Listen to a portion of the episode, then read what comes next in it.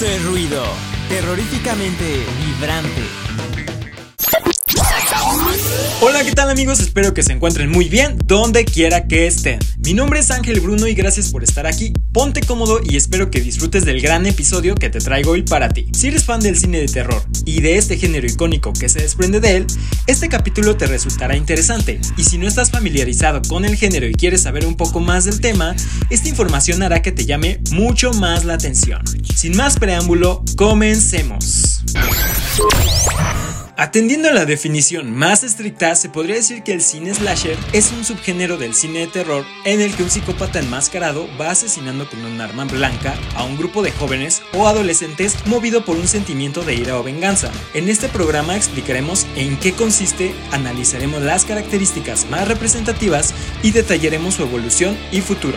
A pesar de que es complejo hallar un origen claro, muchas veces se habla de que los inicios del subgénero slasher se remontan a las películas de terror de los años 60, como Psicosis de 1960 o Demencia 13 de 1963. De todas formas, generalmente se considera La Noche de Halloween de 1978 como la primera película dentro de esta categoría. Su época de mayor éxito fue a lo largo de los años 80, con títulos tan reconocidos como Viernes 13 de 1980 y Prom Night del mismo año, Pesadilla en calle L de 1984. Durante esta etapa se produjo una sobreexplotación del género que llevó al slasher al declive más absoluto. No fue hasta la llegada de Scream en 1996 cuando se vivió una revitalización del género. A día de hoy, pues esta no está tan bien en su mejor momento. Como ya hemos dicho, los protagonistas suelen ser un grupo de adolescentes, por regla general, impetuosos e imprudentes, cuyo mundo gira alrededor de las drogas y el sexo. Estos personajes no cuentan con un gran desarrollo, por lo que no pasan de ser un mero arquetipo,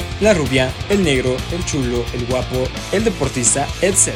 El papel protagonista de los slashers acostumbra a recaer en las figuras femeninas. A este tipo de roles se le denomina popularmente como chica final, y entre sus destaca que es la primera en percibir el peligro de la situación. Es el último personaje en pie y tiene valores morales estrictos, rechazando el consumo de drogas y la promiscuidad. Pues bueno, en los slashers los antagonistas son representados por un asesino enmascarado con sed de sangre por haber vivido una tragedia o humillación en el pasado. Estos roles suelen estar encarnados por varones con gran fuerza física, rapidez e inteligencia.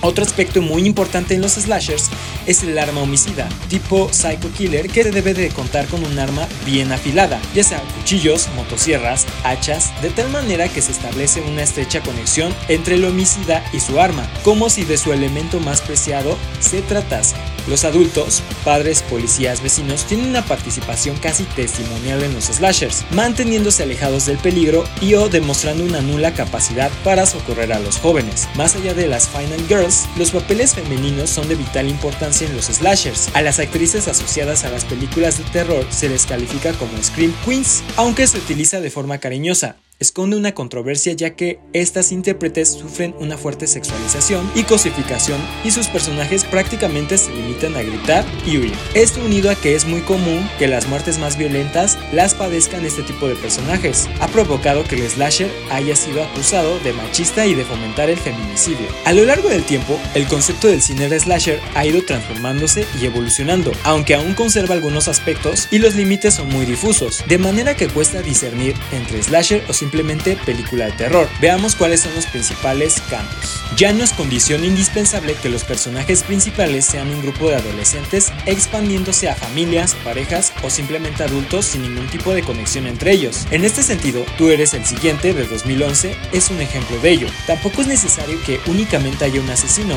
Scream su escuela, por lo que ya no sorprende si nos encontramos con más de un psycho killer. Asimismo, las mujeres ganan peso representando esta clase de papeles. ¿Quién no se acuerda de la señora En Scream 2 de 1997? El slasher y el género sobrenatural se han fusionado, dando como resultado a los slashers sobrenaturales. Cada vez es más común que los antagonistas sean más entes malvados o espíritus demoníacos como en Eliminado de 2014. A pesar de que las Final Girls continúan dominando el panorama actual, los Final Boys van creciendo poco a poco, al igual que los slashers en los que todos los personajes son hombres. En Nunca digas un nombre de 2017 se muestra claramente.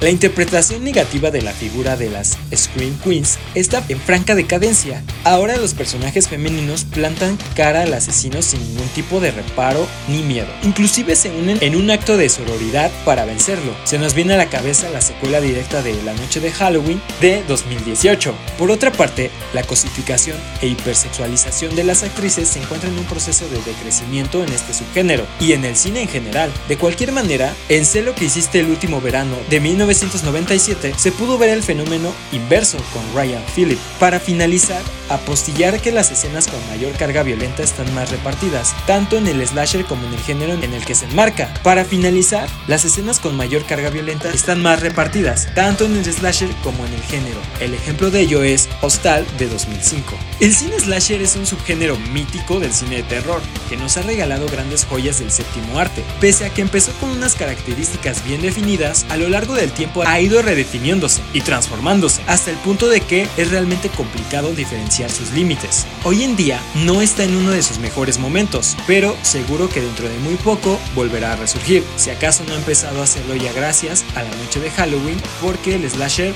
nunca muere.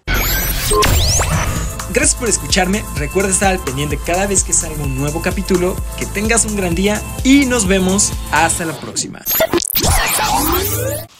Esto es ruido, terroríficamente vibrante.